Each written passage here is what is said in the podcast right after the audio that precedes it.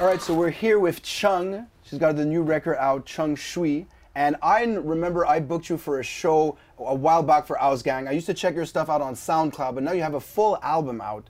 So my first question would be, how and when did you start rapping? Like, how did you get into music, and how did you start actually rapping? Well, good evening. How are y'all? Okay, so basically, right, I'm the youngest out of four siblings. The oldest is born in 82, right? Okay. So he was into hip hop, East Coast. My brother's into more of the South Yeah. vibe. But him, my brother, and my older sister used to freestyle all the time, and I was too shy to freestyle. But like we used to just freestyle for fun, you know, just out of nowhere, we just start freestyle for nothing. So I just grew up watching them. I grew up on Dipset, you know what I mean? I grew up on LOX and just listening to the craft and everything, you know. I grew love for it over the time, but I was just like a, a fan of it until I was like 17, 18. I decided to write. Wasn't my best, but I got better over the time. That's how it is. That's what I could see. You have a like a likeness for punchlines. I think we're going to talk more uh, about your writing later. Mm-hmm. But when you started uploading the songs, 'cause that's really how I discovered you. I was t- they was telling me, "Oh, book book Chung," and I click. I'm like, "Oh, this shit is dope. Let's do it." And then I saw you on stage. That was ill as well. Right. So, what was your first song? You saw me on stage where? yeah, I booked you at a show.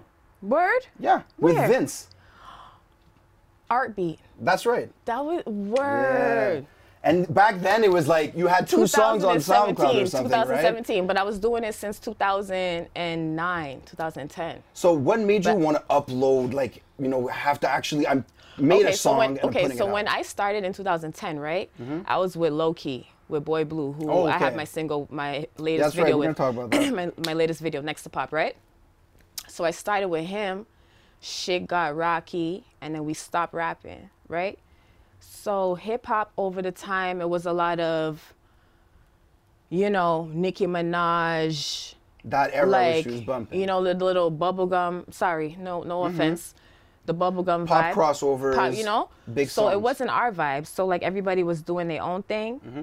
until you know what i mean rock marciano start coming back around until i bumped into nicholas craven and i took in his instrumentals and i'm like oh shit this guy's making these type of instrumentals hit him up, said I want to do a song. I collabed with him. We did like three songs. Mm-hmm. And since then, I just kept the momentum going. okay, I feel you. That's like 2019. All right, and you were mentioning your family and everything. Where did you grow up in Montreal? I know it's like LaSalle. LaSalle, right? Let's add one Trey, southwest Okay. of Montreal. Yeah. So that kind of, you know, same for Craven. He's from Gatineau and everything. I think you were working a lot on the music and putting it out when it's ready, more so than maybe being in the city, rapping with everybody and stuff. Who, me? Yeah. Oh, no, no, no. I was always out here. Okay. I was always out here. He was more trying to make his name out here because he's from Gatineau and them areas, you know? So, you know, I was always out here rapping, doing my thing, but I never took it serious till 2019, like I said, you know? And that's what I wanted to ask you next. So first, we got to talk about the album, produced entirely by Kotola. with Yes. Mm-hmm. The great visuals too. How did you folks meet? Like, how did you connect with El Kotola? Um, through a friend, Trinisha, through a friend, and uh, I guess he respect the art.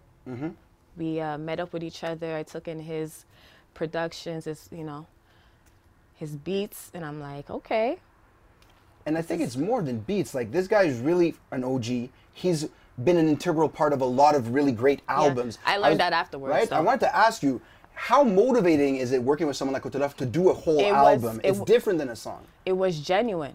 That's what I'm telling you. I learned this afterwards. I learned that he's been out here. He has all these res- like he has a resume. I learned that afterwards. But I came in here unknowing, unknowingly knowing, like you know what I Okay. mean. That's his shit. So I came in here just like ready to work, and like over the time, shit was you know shit was just you know moving like that. brings new Brothers better know themselves before they check for me. Spread the word like it's press release. I heard you press for cheese. Less is more, no matter who who you dressing for. You dumbing and I'm coming with excessive force. I'm what they checking and requested for. Putting out these petty, pissy, pussy whores, sweeter than a Tootsie Roll. Out your mind, you better find it. I'll be fine, my life, I designed it. I really liked the rollout. You had great video because people have been, you know, I remember when I did the show, people were like, "Who's that on stage? She's good." Nah, nah. But then the momentum, who knows? Then it was like great video, great song, great bars, more and more, and then an album, which Right. some people will do a video and not do. Or so. so, how was the vision for the whole album come together? Like to have the, the choice of tracks. How long did you work? What was the period when you said it's done? I want to know more about uh, Chung Shui, the whole album. Okay, so basically, right, it was any artist would say the process of making an album could be stressful, right? Mm-hmm. Creativity, uh, creatively wise. wise. Deadline. Deadline, like- not even deadlines, just like trying to get the right songs out because I'm not in the studio to just rhyme on a beat. Like, I want to make sure I'm making a good song, like, you know, something that's timeless. That's I'm the not right just trying to objective. make like a dance challenge and shit like that, you know? So I put more thought into my stuff. So that takes more time. And then me and Katola meeting later on in life, you know? It's like we had to grow with each other and get to know each other as we work because it's not like we go way back and shit like that, you know? So that was also Mm-hmm. chemistry. Chemistry wise, you know? But everything worked out in the end. I took we took a break because of the pandemic. Okay. When 2020 came, nobody could go to anybody's house, I see. nothing like that, you know. And then uh, earlier this year, rest in peace, my homegirl was murdered, Rest in Rebecca peace. Love Harry, by her boyfriend. And um, I guess I don't know. He was just like, let me take her out that out that vibe and hit her up to work. That's inspiring to hear. I know that's not easy. It's terrible. We don't want to see any of that happen. I'm glad you were able to channel that through music, and we can see you have your raw emotions on this topic. But anyways, yeah, the process was hard though, you know? Like to concentrate and focus, but we did it. I love it. I love the project. I love it, you know? It took you out of that, and you were able to make something more out of it, right? Yeah. I mean, that's that's what music is there for, and I think you're, you've done her proud with this really great project that's fully crafted. And I can say that you and Kotola, you had a rapport on the quality because I, I Right. noticed your writing, The beat and, and selection. the production, the selection, Yeah. the spaces that are used. Right. That's really something where it's MC and producer type thing. And you brought it Right. with a pen too, right? Right. So you're saying you're taking your a time. lot. Do You, know come- what? A lot yeah. of songs I was spitting some old verses on my songs. So they were timeless. Right. I write timeless shit. Sometimes I, I got a verse and I'm like, this is the one. But then he's like, we need another, you know, da, da, da. and I'm like, I think I got some shit for this. And I go in there and it goes perfect. Chung Shui with King Shadrach. Mm-hmm. Yeah. The second verse, it was written in 2016. That's crazy. You know, so- been five years. Yeah. But that's what music and life is about. Right. That's pretty exactly. nice. And That's how I know my shit's on the right track. You know. I like to hear it. And you're Yeah. bringing me to my next question, the features. Because I know Shadrach, right? Mm-hmm. It's crazy to see. I haven't seen him feature with rappers. You know what I'm saying? Not to, not this year. Right. And then you have Boy Blue and Killia. Cla- H- yeah. How did these collaborations take place? Because I'm Killa. sh- Killa. Okay. Killa. You're very particular and She got picky, a new single right? out called Hold On. I Go saw check it that out. today. How did Yeah. you select them? And these are different vibes. Like King Shadrach's a reggae. The Right. Boy Blue, th- he's like an OG. I remember all the kids I used to work with. They, he was the big star of rap before. Right. How did you bring them into your project, and how do you use them on your on your album? Well, um, for Chung Shui, I had an old school dancehall artist from Montreal, but from my ends, from the English side. But he couldn't come through, so I left it up to Katola to find King Shadrach. So Katola's the one who brought King Shadrach on the on the song. Boy Blue, that's my dude from we're like 13, you know. Classic, gotta come back. Great comeback, by the And way. yeah, it's a great comeback. Knowing that we worked together, you know what I mean, 10 years ago, and no one's seen us do anything for that span of time, you know? It was only right. Right. And Killa, he hooked it up again. That's dope. He hooked it, he hooked it up again. And I'm happy to hear because I wanted to ask about your roots. Obviously in the Caribbean. Where where's the family from exactly? Jamaica. Now let's get it. We're going to talk about that at the end. You I got a special question on that.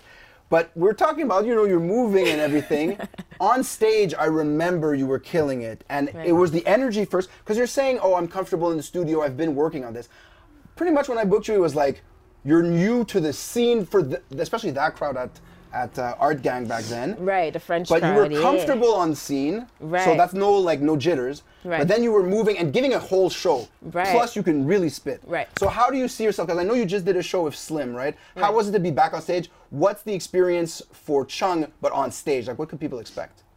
Man, I love the energy I get, even though people don't know my shit word for word as yet. Mm-hmm. I You still, capture I them, still I'm get a sure. good energy. Dope. I still come with it. No practice, no rehearsals, no mic check. I come remember and- that. You know, too. I come and just get. Yeah, I, do, I don't do mic check. I'm like, yeah, I be there, and I don't show up, and I come and I just kill shit. Asthma and all, weed, weed, heavy weed smoker and all. You know, Mm-hmm. go crazy. But I'm trying to bring more to my performance, even though I have a lot of energy and I do my thing. I try to, you know, I'm gonna try to bring dancers involved Okay. because I got songs like Back in My Bed and I'm Back in My Bed. You know, that one, it need dancers on the vibe. You know what I mean? I feel you. Can't just be like, I was doing it and I was just like popping it on stage and everyone's like, ah, ah." and I'm like, okay, I can't do this for too long. Hey, if you're gonna spit a whole and verse I gotta after, spit, right? Like, you know? Big facts. Shit. You don't come close, there's no close call. Do this with hella ease. Take a whole toe off like she Della Reese from a wild LaSalle, baby, too. LLCs, it's a specialty. It took time to develop these. I'm better being a better being. Live the Nissan life, a life of a leather being. And I saw you write recently too. This is just the beginning, right? And so people could say that, but you seem to be working really hard. So I have to ask, after a solid album like this, if this is because you said this is not even the maximum of my Oh, no, no, no, potential. no, no. What do This- you mean by that? Like, But what's next? everybody, I would hope that's uh, everybody's uh, state of mind, you know? Like, your your first project is is like your hungriest one, right? Yeah. It could be your best. Like Big's Ready to Die was probably Word. his and you're best. bringing all the stuff you wrote from the past. Like this is the right, one. right. You're putting it all there. So like shit, there's stuff like that, and then it's like working with different producers and doing different sounds. You're gonna get a different energy Mm-hmm. from that artist, you know. So I'm working with Katola. He's getting an energy out of me, and when I work with Mike Shab, he's gonna get an, a different energy out of me. Like you know. Yeah. But like. It's all gonna be good, but I feel like I could always improve, and that's how every artist should think. I really like that attitude, and for sure the music's gonna benefit from that. Right. You're bringing that level of standard up in the city. That's why I appreciate it. And that got me thinking because we talked about the features on your album. I'm figuring out if people are seeing Chung, the quality, the the clips, the music. Are you getting? Yeah, there's pressure, but are there features, DMs? Yo, I like what you do, or Yeah. let's work. Yeah. Name the names. like, It's time to shine. What's going on? I mean, Who set you up that you can say? But you know I'm what? saying? People, all, there's certain people that hit me up, and you're like, it's too good to be true. Maybe Mm-hmm. you know. Like, is this even a real account? No, I know it's their real account, Okay. but I'm just like, are they playing with me? You know, because it's been a, a, a minute too. But these are also very busy, established people. That's right. For So- example, Like Conway. yay, the machine. I had uh, Blue Da Vinci hit me up, said he wants to work, right? Uh, Rock Marcy hit me up. He asked me if I Mm. Solid. was signed and stuff to see see if we could work and stuff. Um, How do you react like- to that? very calm because I'm a person that never gets their hopes up. Because Okay, you see, smart. like, if I got too hype and I haven't worked with them yet, not saying it's not Until gonna happen. you're in the studio and even until the song right, is until out. Mm-hmm. it happens, I'm gonna be excited. But I'm, I'm just gonna be like, all right, cool, you know.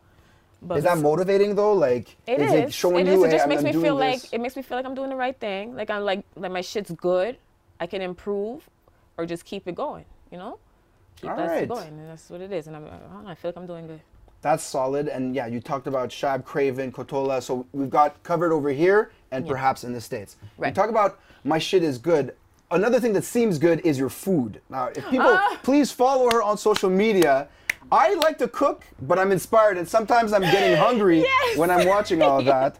So first of all, I want to ask you like I wanna where- be- where's the food side I of things want to on be this? on my action Bronson Yeah, shit. that's the dream, eh?